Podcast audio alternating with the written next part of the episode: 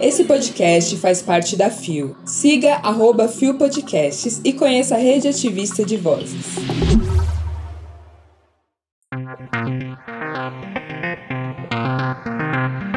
Maternidade lésbica. Ministério Público investiga caso de homofobia na Neoquímica Arena.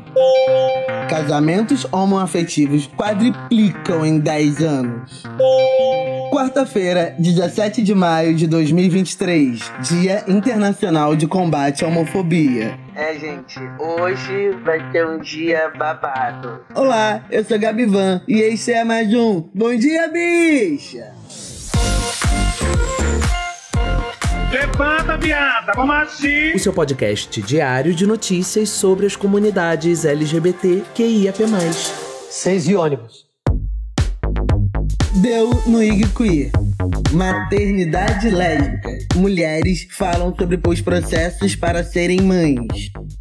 Publicado em 14 de maio de 2023 por Júlio César Ferreira. Ser mãe sempre foi a nossa vontade. Então, quando nos conhecemos, já sabíamos que seríamos ser mães juntas. Com sete anos de relacionamento, decidimos que era hora de aumentar a família. Conto casal de mulheres lésbicas. Bruna Lourenço Vioto, de 30 anos, psicóloga, e Camila Lourenço Vioto, 30 anos, arquiteta. Juntas, elas mostram o dia a dia do casal e da maternidade no Instagram, arroba Duas Mães e os Gêmeos. Mãe dos gêmeos, Marina e Valentim, de 3 anos, elas vivem em Salto, interior de São Paulo, e optaram pela fertilização in vitro, FIV, um tratamento de reprodução assistida que consiste em realizar a fecundação do óvulo com espermatozoide em um ambiente laboratorial, formando embriões que são cultivados selecionados e transferidos para o útero da mãe posteriormente. Optamos pela FIV por ser um procedimento com maiores chances de vir o positivo. Além disso, conhecíamos amigas que tinham feito o procedimento e nos sentimos mais confiantes que conseguiríamos o positivo mais rápido. Completo. Juntas há quase 11 anos, elas se conheceram no último ano do ensino médio, nutrindo apenas uma amizade de dois anos. E só em 2012 ficaram pela primeira vez. E todo aquele sentimento que permanecia guardado foi aflorado e fortalecido. O Instituto Brasileiro de Geografia e Estatística, IBGE, identificou com base no censo do ano de 2010 60 mil casais homoafetivos no país, a maioria formada por mulheres, 53%. Para atender melhor esse cenário, o IG Queer pediu um levantamento de dados exclusivo para a ARPEN, Associação dos Registradores de Pessoas Naturais, a entidade que representa os registradores civis de pessoas naturais do Brasil, responsáveis pelo registro de nascimento e entre outros atos relacionados ao estado civil das pessoas. Entre 2013 e abril de 2023, segundo a associação, foram registrados no Brasil 54.732 crianças com duas mães no registro civil.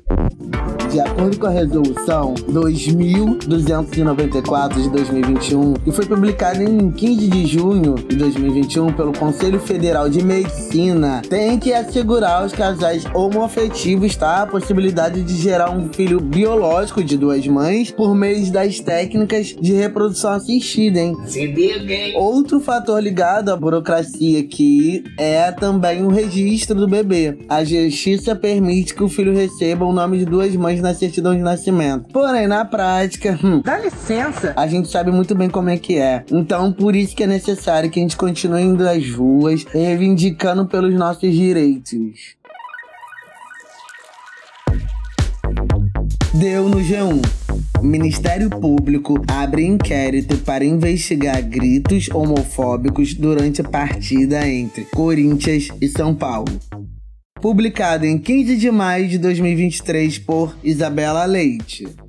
O Ministério Público de São Paulo abriu nesta segunda-feira, dia 15, uma investigação para apurar um caso de homofobia durante uma partida entre Corinthians e São Paulo pela Série A do Campeonato Brasileiro na tarde de domingo, dia 14. No segundo tempo do jogo, o árbitro Bruno Arleu de Araújo paralisou o clássico na Neoquímica Arena por causa de gritos homofóbicos entoados pela torcida do Corinthians. O ato foi relatado na súmula da partida. Informo que aos 18 minutos do segundo tempo, paralisei a partida por dois minutos devido a gritos homofóbicos da torcida. Vamos, Corinthians. Dessas bichas teremos que ganhar. Sendo informado no tom e no telão do estádio para que os gritos cessassem. Mesmo assim, a torcida continuou gritando efusivamente e, após os gritos cessarem, a partida foi reiniciada. Fato esse comunicado ao delegado da partida e ao chefe do policiamento. Relatou o árbitro do jogo. A apuração sobre o episódio será feita pela GCRAD, Grupo Especial de Combate aos Crimes Raciais e de Intolerância, que atua na identificação, prevenção e repressão de delitos de intolerância, preconceitos e discriminação contra pessoas ou grupos cometidos, entre eles homofobia, no estado de São Paulo.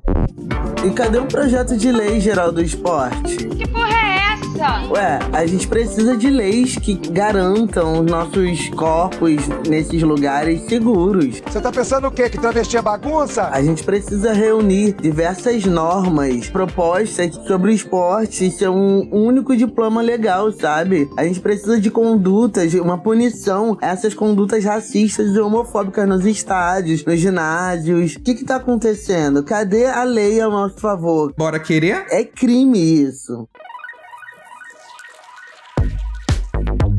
Deu no Gay Blog. Em 10 anos, casamentos homoafetivos quadriplicam no Brasil e chegam a 76 mil celebrações. Publicada em 15 de maio de 2023 por David Pazato.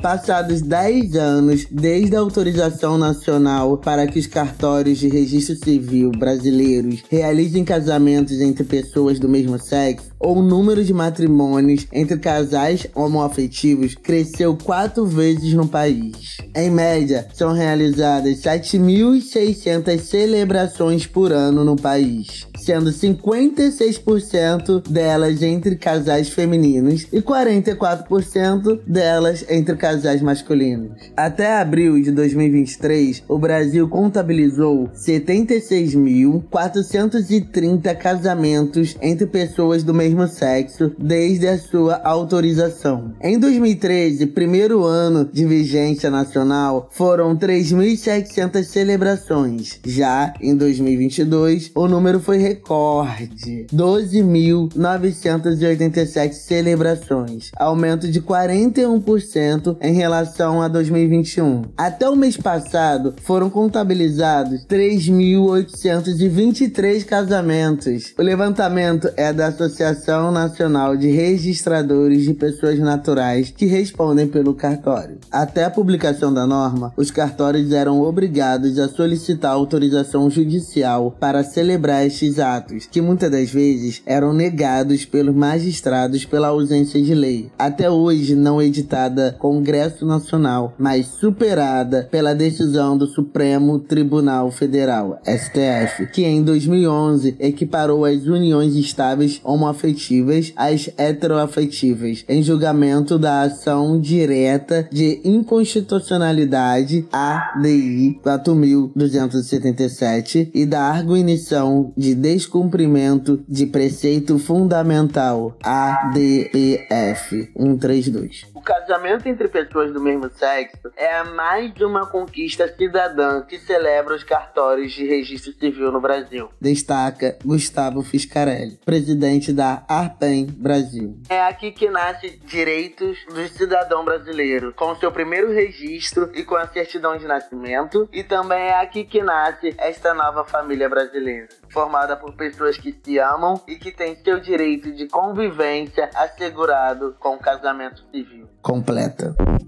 Nossa, gente, que louco, né? Somente há 10 anos atrás que o Conselho Nacional de Justiça, né, aprovou essa resolução, né? É, garota. Que obrigou, que a verdade é essa, que o país todo, né, a celebrar o casamento civil e converter a união estável uma afetiva é, em casamento, né? Eu quero mais. É bom a gente pensar que isso tudo aconteceu foi por muita luta, foi por muita briga, foi por muita frente do movimento social lá, ó, pedindo prestação de contas sobre essas vidas. Consegue distinguir? Ah, gente, é um saco isso, né? Eu Fico muito puto com essas paradas.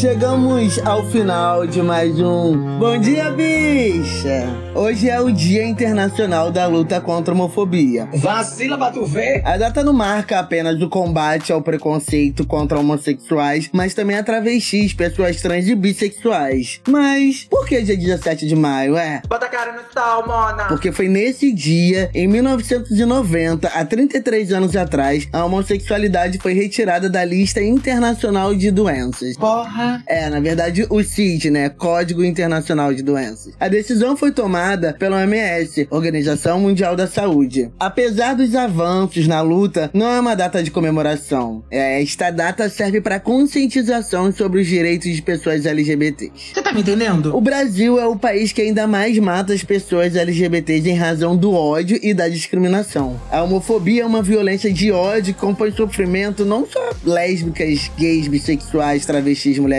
trans ou pessoas transmasculinas, mas também aos seus familiares e amigos. É uma agressão contra mim, é uma agressão contra você, é uma agressão contra todos nós. Enquanto um de nós não tiver o direito à cidadania, ninguém terá. É sobre nós. Vamos agir porque, querida, não se dorme na Europa. O Bom Dia Bicha tem identidade visual, edição e produção de Rod Gomes, idealização de GG, pesquisa e roteiro de Zé Henrique Freitas, que também apresenta juntamente com Bia Carmo, Gabi Van, Oiê, sou eu, GG, Isa Potter, Lua Mansano e Rod Gomes. O programa integra a Fio Podcasts. Conheça outros programas da rede ativista de vozes. E não deixe de nos visitar e nos seguir nas nossas redes sociais. Os links para as redes e para as matérias que você ouviu nesse episódio estão na descrição. Lembre que o Bom Dia Bicha é diário e retorna amanhã a partir das 6 da manhã com a apresentação de Zé Henrique. Tá, querida. Passando aqui, ó, pra convidar vocês, pra quem é aqui da galera do Rio, tá junto comigo num seminário. A mesa está muito boa ali na UERJ. A gente vai estar conversando sobre é, o ambulatório trans, processo transexualizador, o acesso, a assistência, os desafios do atendimento às pessoas trans na atenção primária. Gente, vai ser muito legal. Vai ser das 8 da manhã às 6 da tarde, tá bom?